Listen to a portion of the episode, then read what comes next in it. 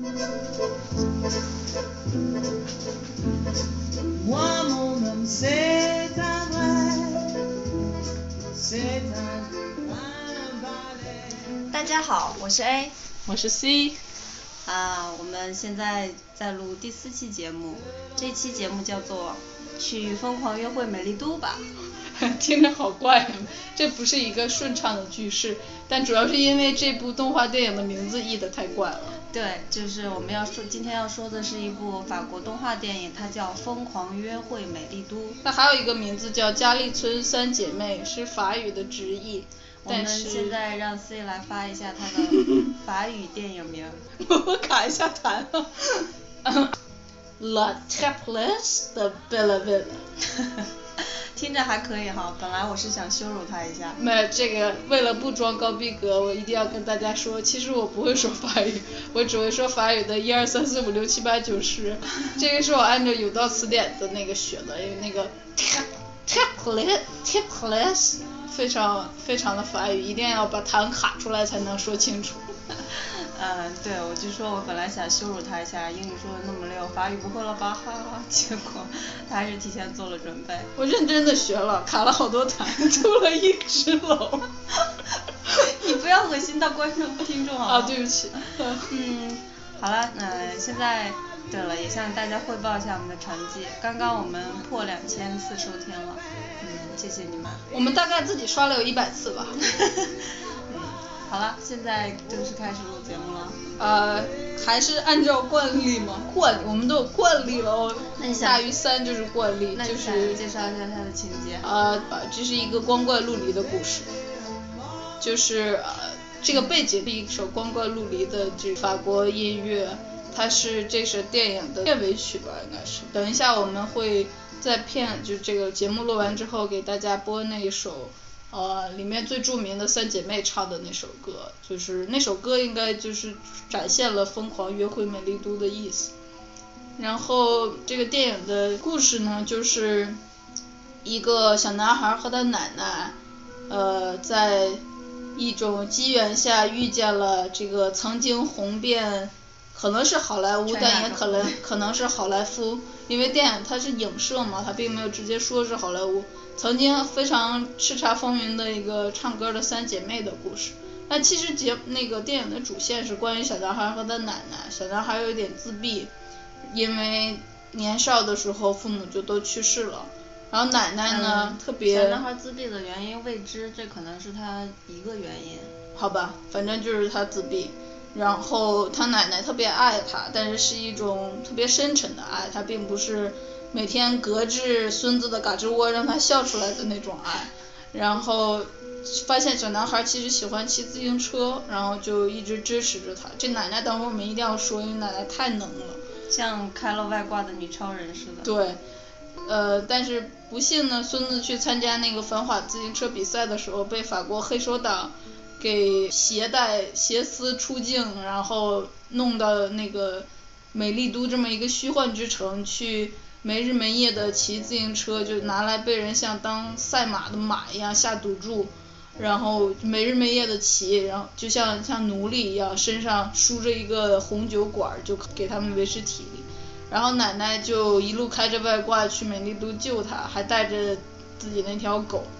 这时候碰见了这佳丽村的三姐妹，衰老的三姐妹和看着特别不起眼，但是开着外挂的奶奶，再加上一条病态的老狗，组成了一支英雄的队伍，然后把自闭然后一心只在骑自行车上的孙子救了出来。电影的结尾其实也不是大家一直以为的那种非常 typical 的，就典型的 happy ending。大团圆结局。对，就是有那么一点温情，但是人生还是孤独的，就是这样。它是一部呃，等一下我们要说这个画风非常特别的动画片。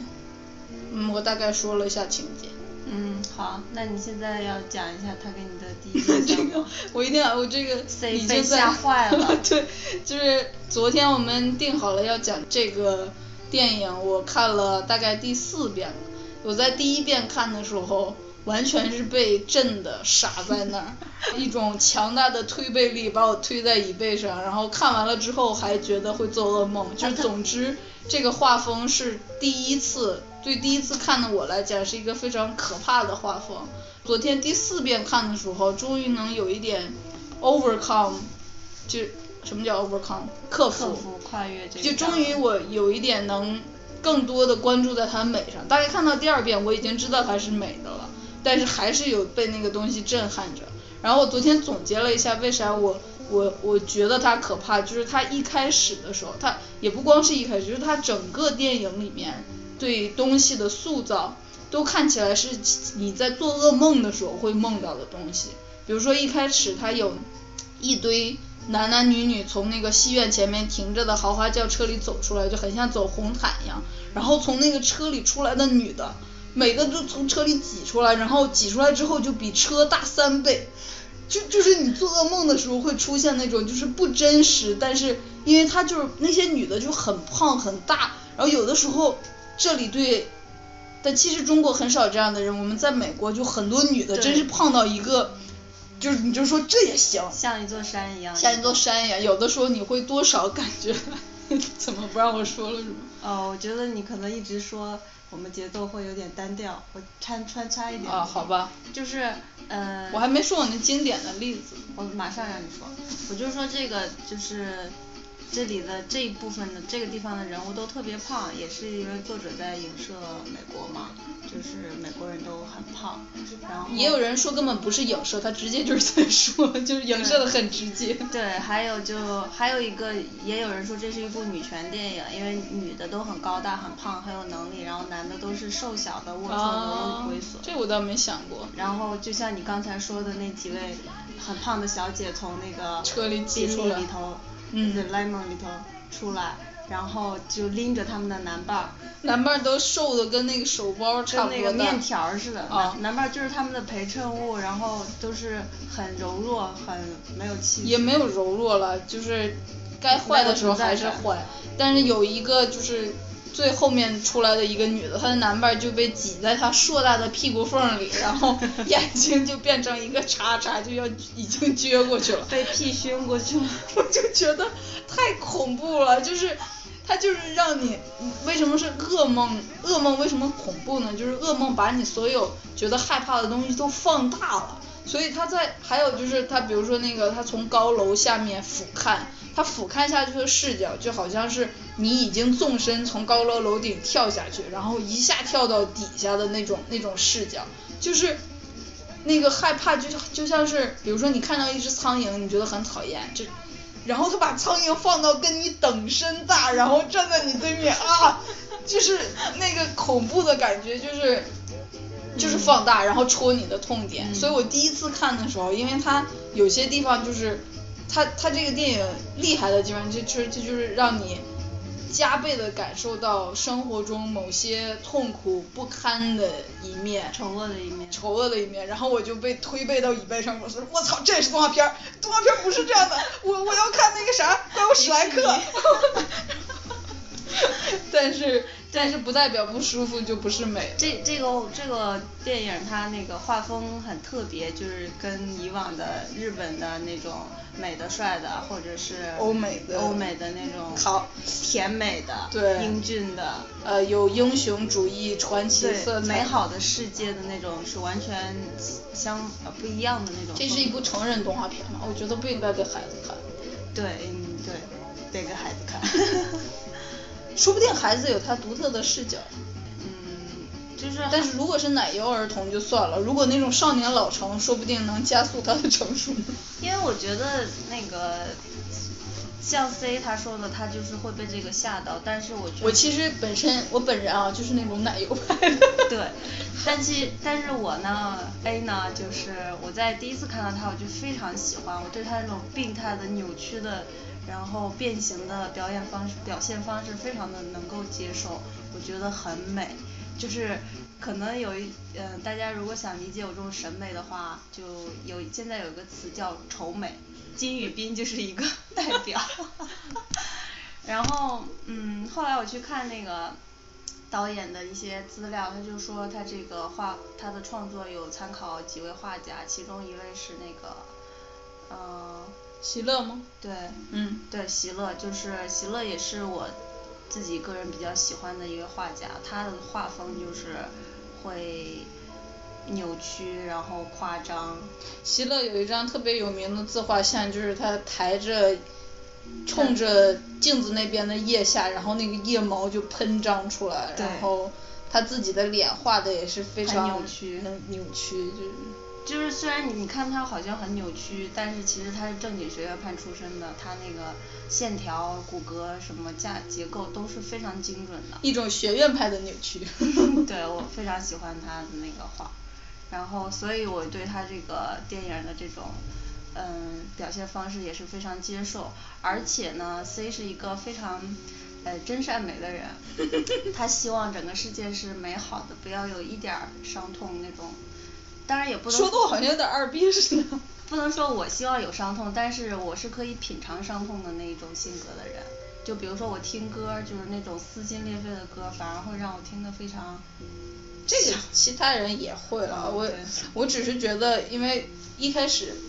没还没看这部电影的时候，动画片三个字迷惑了我。我觉得有很多时候是这样，就是人是有一种刻板的印象，你觉得什么东西就该是什么样的，然后或者就像你刚才说我的那种奶油理论，就是世界一定应该是美好的。其实我现在长大了，我我不这么想，大概十七吧，就是我其实知道这个这个世界是有很多。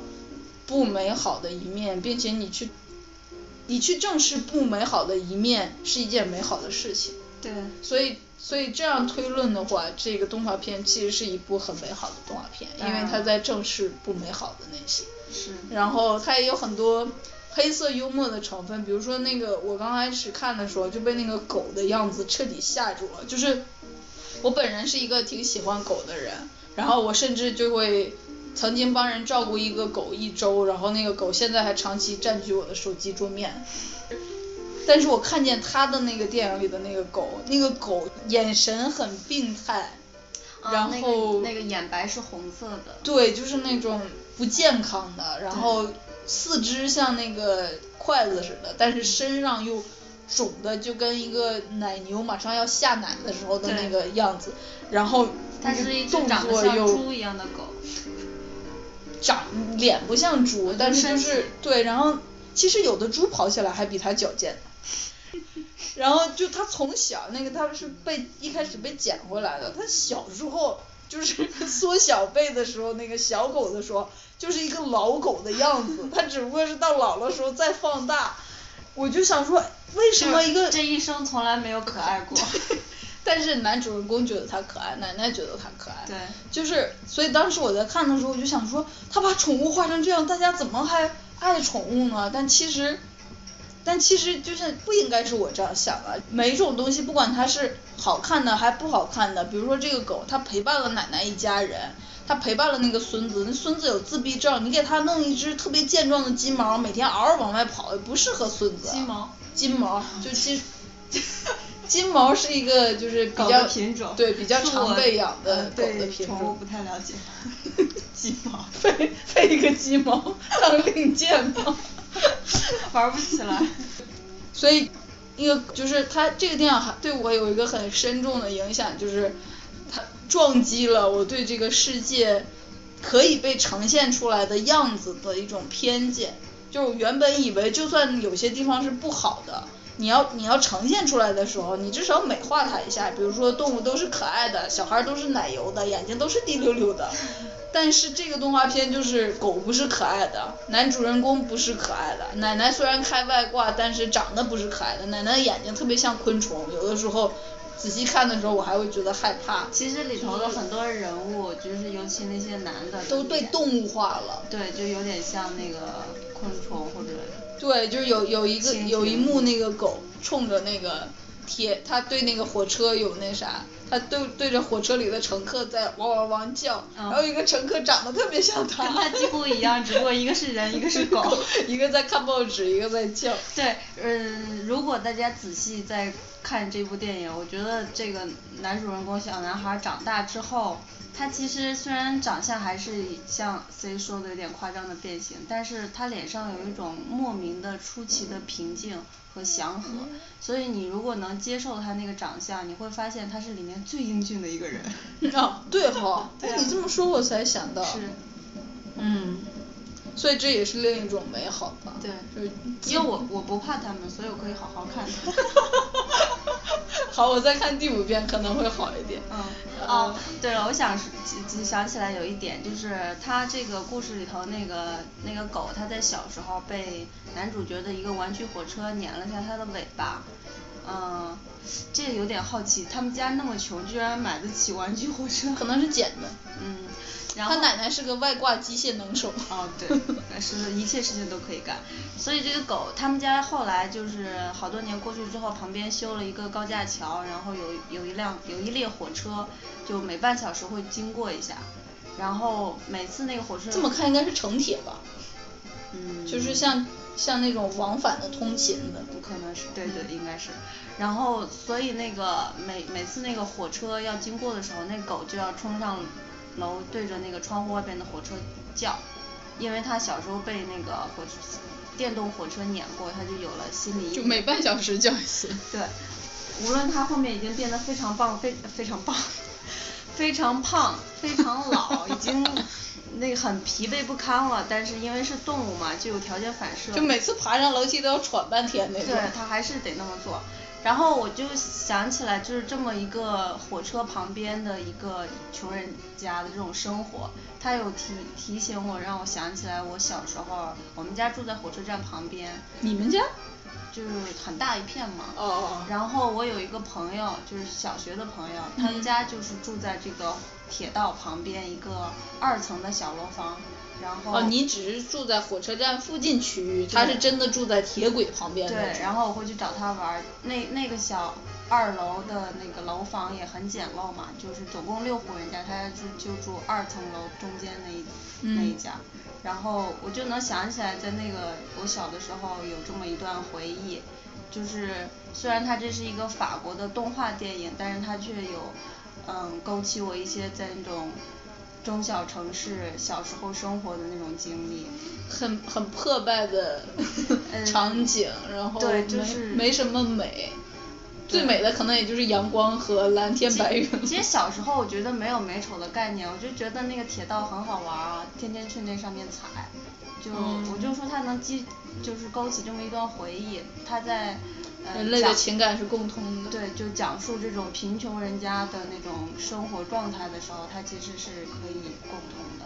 嗯，好。嗯，我我还有一个想说的就是，还是就是这个电影它相当于是把一种原有的你你本来以为你可以看世界的角度给你打破，甚至是把一些恶丑恶丑恶的东西放大。然后把美的东西就那么一点点、一丢丢的丢在电影里的一一个地方，然后这种这种方法其实是让我意识到了，就是一种另一种幽默，嗯，就其实幽默本身它是一个，幽默本身就是一个残酷的东西，比如说你你看见一个人在冰上摔倒了，啪叽一脚，然后你就哈哈哈，这个时候那个当事人是痛苦的，对，但你感觉到的是乐，对。但是有那么一种更高级的幽默，就是你本身也是痛苦的，就是你是生活在这个社会这个世界上的，然后这个世界不美好的，然后你是那个在冰上摔一跤的人，然后这个时候你啪叽摔了一跤，你能不能更高阶的说哈哈，我刚才好滑稽啊，就自嘲吗？就是自嘲，然后这其实就是一种，很多时候大家想喜欢的那个幽默，就听相声。听相声的时候，我希望你损别人，你损那卖菜的大姐，你损那磨刀的大爷，但你不许损我。但是更更高级的，我们可能有时候会叫它黑色幽默，其实就是损自己，就是就是幽默，其实也是一种非常好的人生的态度。对你如果能以这种态度来面对事情的话，应该还过得不错吧？呃，也不是说过得，我觉得过得好不好，可能很多时候大家会觉得是 physical 的，就是物质上的东西。嗯。但是你说的就是精神上，就是对你有一种，哎，其实我真的不想用那个词，但是大家很多，吗？大家很多时候就说我是个逗逼，就是哦逗逼这个词被滥用了，但其实如果它没被滥用，它应该指的就是你不管生活，不管你周围的事情是如何的鲜血淋漓，然后呃丑丑陋恶心，你都有一种笑看风云的态度，然后甚至能 make fun of it，就是能从中看出乐来，就是那个电影还有那个才是一种就是比较比较比较超超然的精神态度吧，就是电影里面还有一段就是那个呃那个黑帮在吃饭的时候，那个饭店的 manager 就出来，然后对经理出来那个嘘寒问暖，点头，然后他那个头点的就要撅过去了一样，就是他他就像一个弹簧，对会弯成一个弧度，然后那个头一会儿往这边弧，一会儿往那边。对，就特别特别丑恶，但是观众看的时候就就会笑出来，就是，但是如果他是你的 manager，就你就在那家饭店工作，然后他刚才刚抽了你一顿，然后他出去对那个有钱的客人那样，你是不是还能觉得笑得出来？你肯定想上去抽他一顿，嗯但是但是因为你现在是观众，你有一种。上帝的视角在看他这种滑稽的行为，然后你就觉得哈哈，这个人好滑稽，好好笑，嗯就是，所以他他这个带给我很多这种方面的启示，还有觉得我是一个一个非常纯真的呃率真的幼稚的思想，然后被一辆火车啪 碾过去了，然后再重组。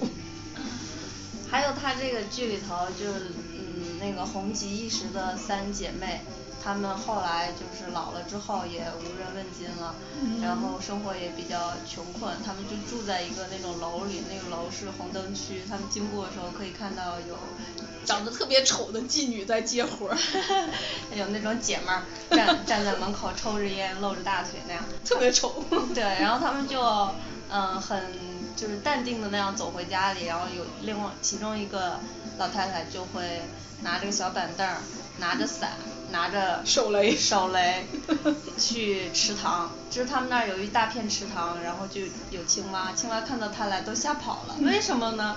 因为他会把小板凳放下，然后坐在板凳上非常悠闲的举着伞，然后再把那个手雷扔进池塘，只听咚的一声，然后他就拿他那个罩子去接满满一罩子的青蛙，而且青蛙只是被炸昏了，然后有的没炸昏的，就是他也不会捡上来，他就吃多拿多少吃多少，他也就嗯那么些了。然后伞一收，他身上干干净净的，非常优雅，也不会沾一丝泥。拿着那些青蛙回去呢，就有另外一位老太太来做饭。对。对，就是我觉得他这种态度，他们然后做做饭做出来的时候，青蛙可能还没死透，还摇摇晃晃的从盘子里爬出来。对他们也给那只狗吃这个饭，然后那狗就被那青蛙吓坏了。对。我看的时候就想说，你还把我吓坏了。就是他们就吃着这个青蛙炖的汤，然后再吃那种干干蚯蚓，干啊不不是蚯蚓，蝌蚪。干蝌蚪，还有就整个一池塘快速繁殖的生物都是他们的晚饭。对，把那个做成甜点在那儿舔什么的，就是、嗯你看他们是经历过当年那么红的那种嗯盛况的，嗯然后他们到了晚年是这样一个。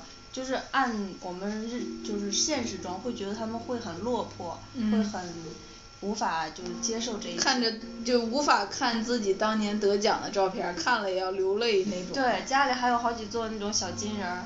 嗯嗯，但是他们就就特别淡定的接受这一切，然后还他们因为穷嘛，买不起那种乐器，他们就嗯用什么报纸，还有冰箱吸尘器当自己的乐器，嗯去餐厅里头接着表演，嗯就是觉得这种非常超然的淡定的态度，也是这个电影里头给我们的。但其实电影里面只有只有老太太，呃孙子、狗和这三个老太太是正面人物，其他人全是反面的，就是其他人全都是你多看一眼都糟心那种。有一个人就是那个老太太假装盲人要过马路，啊，然后有一个像童子军，对可是那个童子军也给他刻画成一副就是特别傻乎乎的，然后不管人家需不需要帮助，一定要扶老太太过马路，然后老老太太拿着打他 一直拿那个拐杖打他，他都不管。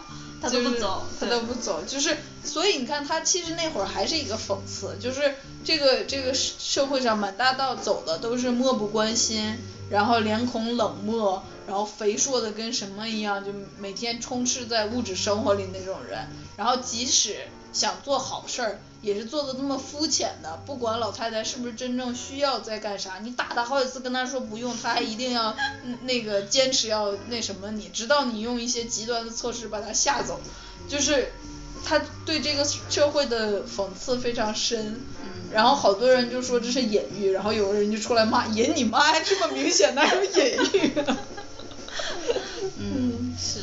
还有我想说的就是，嗯、嗯，他那个电视电影里头呈现的孙子跟老太太的那种生活态度、生活方式，就是我们看那个，因为孙子他自闭，他无法告诉老奶奶他自己真心的想法，但是奶奶她其实希望孙子能有事情可做，嗯。所以他就在默默的观察他，嗯他发现那个孙子看到有人弹钢琴非常认真，就是很专注，所以他就试着去把家里的琴调出来，嗯然后想让孙子去弹，结果孙子就摇头就走了。嗯奶奶当然也很失落，因为她当时就弹了一个特别低的键，嗯就好像唉叹了口气，但她也没有去逼问孙子说你到底想要什么，你为什么不接受我给你安排的这个？你不知道咱家穷吗？你不知道你爸妈都不在了吗？你不知道我很辛苦吗？她全都没有，她什么都没有说。直到有一天，她自己翻报纸，她发现报纸上有一张那个照片没了。对，有一张照片被剪掉了，她才去嗯搜了搜那个他其实没有故意搜，你说的好像他故意翻孙子房间。对对对，她也他也整理床铺的时候有东西掉出来了。对，然后他就看了一下孙子收集的一一个册子，里头就是各种骑自行车的那个照片。嗯其实也是因为他唯一的一张父母留下的照片，他嗯爸妈在啊自行骑车，车对、嗯他爸妈真是俊男美女啊，出现在那个照片里。所以，然后那个奶奶就想尽她自己的一切办法去帮孙子完成可他以。就开始开外挂了。对，他就嗯就帮他弄就是自行车，然后让他去练，呃陪风雨无阻的陪他练，嗯然后还就是替他克服一切困难。帮他用那个所有家里厨房里能有的东西做那个复，就是比如说运动完的修复然后还会修那个自行车的轮胎，嗯然后他用音叉去修那个那个轮子。对对。你说那音叉是反正就是一个高级的物理学的一个那啥，公正吗？对，然后他还会干啥啊？还会把那个以前坏了的，就是骑不了的自行车链接到留声机上，然后孙子可以一边踩留踩自行车，一边留声机就有那个有电了，然后就可以听歌。那是孙子最他微高兴的笑了，就是他嗯整个剧里头只有可能两三次微笑，第一次就是，嗯。看见他的小自行车的第一次看见狗。是吧？嗯，就是他把那个狗捡回来。第二次看见小自行车，对，然后接着就是他在那个留声机留上声机上，就是还有就最后他回家的时候，嗯也是在想。嗯然后，你要不要说一下开外挂的奶奶？你来说吧。我就觉得他很能啊，然后这个电影当然是有一些魔幻的色彩，就是他用一个 用一个从那个海边租来，人家就是踩二十分钟，然后要还回去那种那个那个啥摩摩托车摩摩托艇也摩托游艇，嗯不是还不是游艇游船，反正就是特别小。你从前小时候在公园里，在那个公园湖面上，你会磨着你妈说踩一下嘛那种，然后追着一个有大概有八层楼还是十层楼高的那么一个轮船，轮渡轮船从一个从那个他们生活的法国小镇去那个虚幻的美丽都之城，那大家觉得它影射的是美国，因为他们刚到那个美丽都的时候，就有一个特别肥的自由女神像，手上拿的是汉堡，在那儿迎接，但是就是那个奶奶就踩能踩着这种车跟上大轮船，对他他在那个海上也遇到了风浪嘛，嗯。然后但是他的轮船也不会掉，然后到最后他们那个有互相厮杀的那种场、嗯。追杀的场景，然后那个坏人也一直射不准他们，他们用随便一个帽子啊什么钳子啊就能把坏人打掉，嗯。像不像零零七的故事呢？对，然后还有啊，奶奶即使到了那个美丽都身无分文，然后还能在那个桥边用敲打自行车车圈制造出的音乐吸引来了家里村三姐妹，然后最后大概有半年，奶奶其实一直没找到孙子被人藏在哪儿了，她只是知道孙子一定在这个城里。嗯。然后那半年，她就跟着家里村三姐妹演出。对她那个她那个演出的那个道具是那个自行车圈，对弄起来一个小鼓，然后鼓上还有他的名字叫骚莎。对，我就觉得虽然奶奶很穷，但是她特别体面。比如说她小时候陪那个孙子骑车，然后下雨，她就会打把伞。嗯然后她去演奏的时候用的自行车那圈儿也是她捡的嘛。嗯然后他会在外面涂一层那种花纸，把它给包起来。对。嗯。然后虽然奶奶的衣服从来没变过，但她的衣服从来不脏，很干净然后眼镜从来不糊。然后她没钱吃饭，然后人家给她端上来饭，她一看钱包没钱，把她赶走了，她也就走了，自己就饿着，也就在桥下坐着，也不干啥。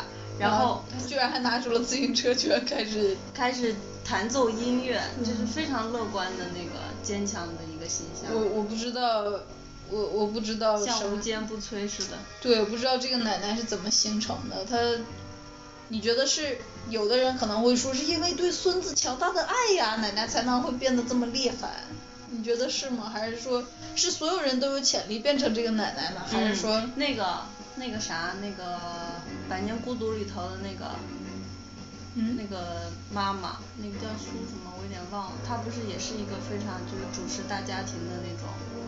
哦。可能是，所以其实这个是有一点女权的吧，就是说这个奶奶就是一种能罩住一切的，然后呃伟大的，然后就有她在就不用像靠山一样的这么一个妇女，有奶奶在，请放心。对然后即使被法国黑帮拐了，也一定能平安回家。我不知道那个法国文化有没有这种，但不是有人说有有人说那个意大利男人是非常依靠他妈妈。法法国的那个法国人叫他们祖国的时候用那个她就是女性的她，哦就是他们就是呃崇尚女性。对，就是这个这个国家孕育着人民的这个女性和这个承担起所有人民生活的这个国家是在他们脑海中是合一的概念，就是嗯就是确确实挺崇尚妇女的。嗯。嗯。还有还有就是刚才 C 也提了，片中一直贯穿始终的讲的就是孤独这件事儿。我说了吗？你提了孤独。啊，我说了，就是电影的最后，你就会感觉到一切还是，你看这会儿这个音乐，就是最后结束的时候那个音乐。对，最后是很多年已经过去了，然后，嗯、奶奶应该也不在了。狗也不在。对，孙子自，因为孙子头发都白了嘛。嗯。然后孙子就看完电视，非常安静的、悄悄、轻轻的对旁边说：“奶奶，电视演完了。”这是有一个故典故的，就是在一开始小孩刚得自闭症的时候，那个电视就演完了，然后奶奶其实就是想想让小孩说话嘛，然后就是说电视演完了不告诉奶奶吗？不告诉奶奶电影都结束了吗？然后孙子也还是不说话。对，就是他最后说的唯一的一句句台词就是这个。唯一的一句台词，也是全片最后的一句台词，就是他终于跟奶奶说，啊，说的我要哭了，就是跟奶奶说，奶奶电影结束了，就是怎么说呢？是奶奶强大的温情终于治愈了他吗？我觉得也不一定是治愈吧，要不然他也不会就是最后还是自己一个人，嗯对，吧？但是他多少好了一点。对好了一点，他至少知道奶奶是他可可以相信的，可以嗯托付的。嗯就关于孤独这个话题，确实是其实每个人我们从出生到最后死去都是一个人，然后所以我们要拼命的就是融入这个社会，交朋友，然后娶妻生子，组建家庭，各种进行各种社交活动，做所有的一切都是为了摆脱这个由从生下来就带来的那种孤独感。嗯，嗯，是，即使在那个我们之前看过一部电影叫《斗牛》，是黄渤演的。嗯。然后他最后就身边只有一个奶荷荷兰奶牛陪着他对，陪着他，然后他就叫那个牛九儿，就是即使是在他跟外界已经完全隔绝了的情况下，嗯他的这个孤独感的寄托还是这头牛，就是如果没有这头牛，他自己也撑不下来。对。所以，但是，嗯，我是觉得就是这个电影它，它除了要向你展现这个孤独之外，它其实还有一种就是更深层次的含义，就是其实没啥。对，我就我就想说，其实如果我们在嗯现实生活中遇到这么一对儿，呃，爷孙，啊，奶孙。奶孙，就是相依为命又穷，然后我们会觉得他们生活非非常可怜，怜，你就可怜你就，恨不得恨不得掏出那个钱包说一百块够不够？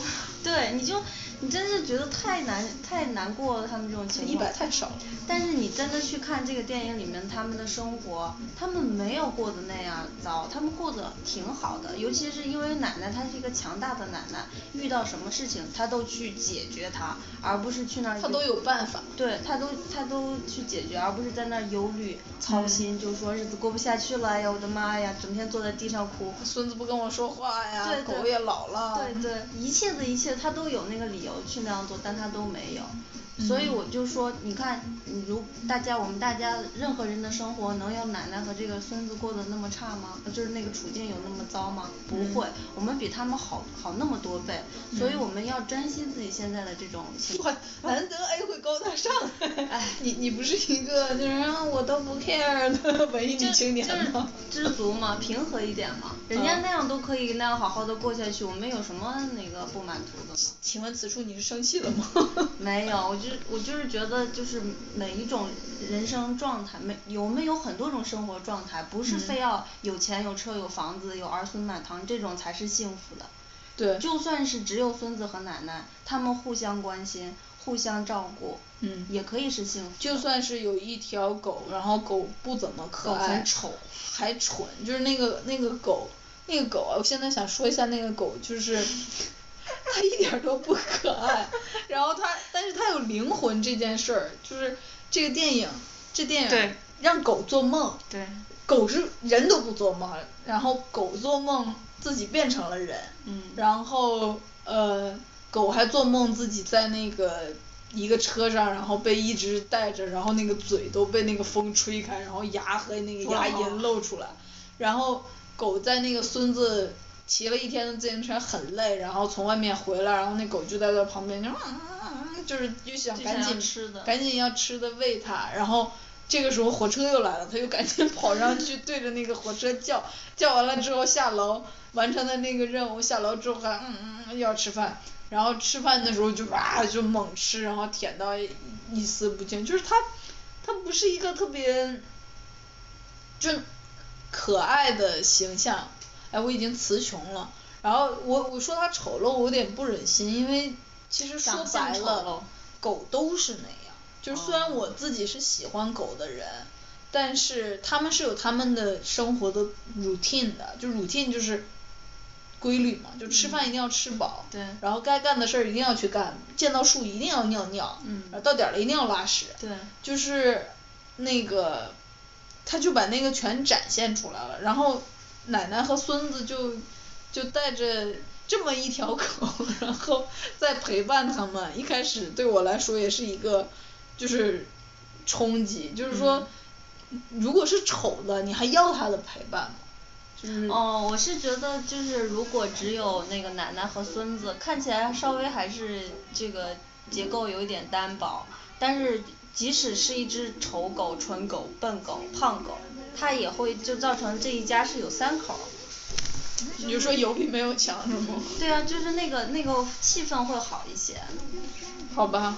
嗯，我觉得它是它有这个作用。所以你对这个狗本本，而且，嗯，狗对情节的发展非常重要。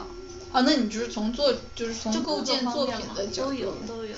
那所以你对这个狗有任何喜欢或者反感的感情吗？没到都没有，就是比如说他梦到自己变成了人，那个人变成了狗，对着对着他坐的火车叫，我就觉得很像那个庄生晓梦迷蝴蝶，不知道自己是啊，就是蝴那那怎么说来着？不知道是他做梦梦到了蝴蝶，还是蝴蝶做梦梦到了他？对，这就是有一点这个意思。然后，而且他每天都去对着那个火车叫，就是。可能也就是像我们，要像人，你生活在那个房子里，火车来了，你就让它过去了，你也不会当回事儿。但是狗它就太敏感了嘛，它就没办法让它过去。那个狗还会让我想到一些每天就是已经活得有点志士的人，就是比如说呃，活得有点志士的人就是啊，我我那个这会儿我有点 mean，就是我工作的单位。每到一定的有点我有点刻薄，就是我工作单位每到呃学生开学的时候就会人停车位很难找，然后我认识一个老太太，就是她在我工作的地方，就是她在那儿已经工作了有二十年了，但每一次。开学。开学车位难找的时候，他跟同事的聊天的开头都是今天早上怎么样，车位难找吧，然后然后就说嗯现在不行，等学生放假就好了，然后就说你停哪儿了，我停哪儿了，然后怎么怎么着，要是哪天礼拜五嗯就怎么着好，然后有一次我听到他们聊天，我就想说。他在这二十年了，二十年学生开学下学就有四十回了，就是四十回，他聊这个聊天的话题还没聊够吗？为什么还还愿意去说，就一遍一遍的，就是，然后我就觉得像这种情况，可能就像这个狗一样，它生命的意义都在就在这儿，它生命没有别的意义了，意义就在每天去对着火车叫一下，每天去吃饭，每天去。然后当时我的刻薄的想法就是，我觉得我在我一定不要这样，就是。我我问完一次青春妹的问题，我就再也不会问了。然后，嗯，反正就是，我觉得就现在我看了第四遍这个电影，如果再去看第五遍，可能这个狗是困扰我的头等大事。其他的那些就是，比如说孙子的眼睛那个黑眼圈是如何的让人感觉到困顿沉闷，然后。孙子的眼睛有一圈很大的黑眼圈，然后奶奶的眼睛如何看着像昆虫，特别的从来没有表情，大而无神，大而无神，但是又仿佛包包容了一切，就是就一切信息藏着秘密，对都在里面。然后还有那些那个呃黑手党的人的样子，然后那个美丽都的城的样子，现在都不能困扰我，就是那个狗的那个那个头头的长相啊，就是。对啊，我就说他把那个恐怖的东西放大嘛，就是你最讨厌人有酒糟鼻，然后那个人的酒糟鼻有半张脸那么大啊！真是，好吧，我们越录越长了，为了能加上音乐之后还不是那么长，你快说点你还想说的。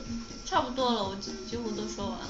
嗯，所以我们推荐大家去看这部喽。当然了，当然，文青必看。对，很好看。嗯，好吧。最后送这个三姐妹唱的那个歌给大家。对，然后歌词是法语的，但大概的意思也非常的。我查了一下，有人的那个，有人会法语的人稍微翻译了一下，就是。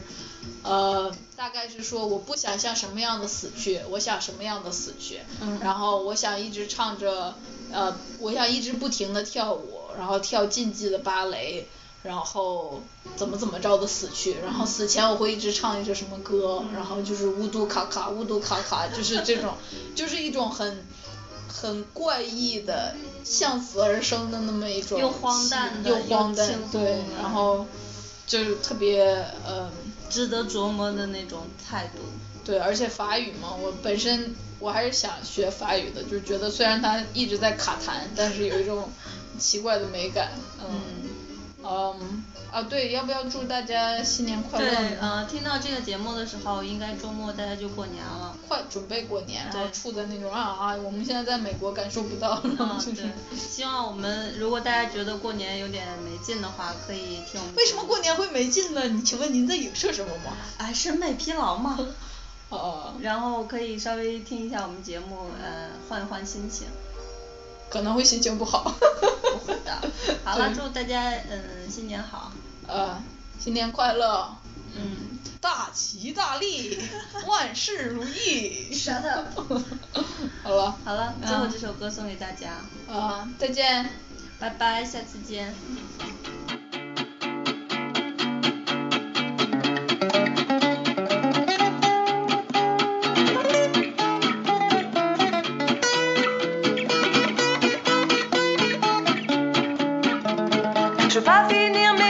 tomber.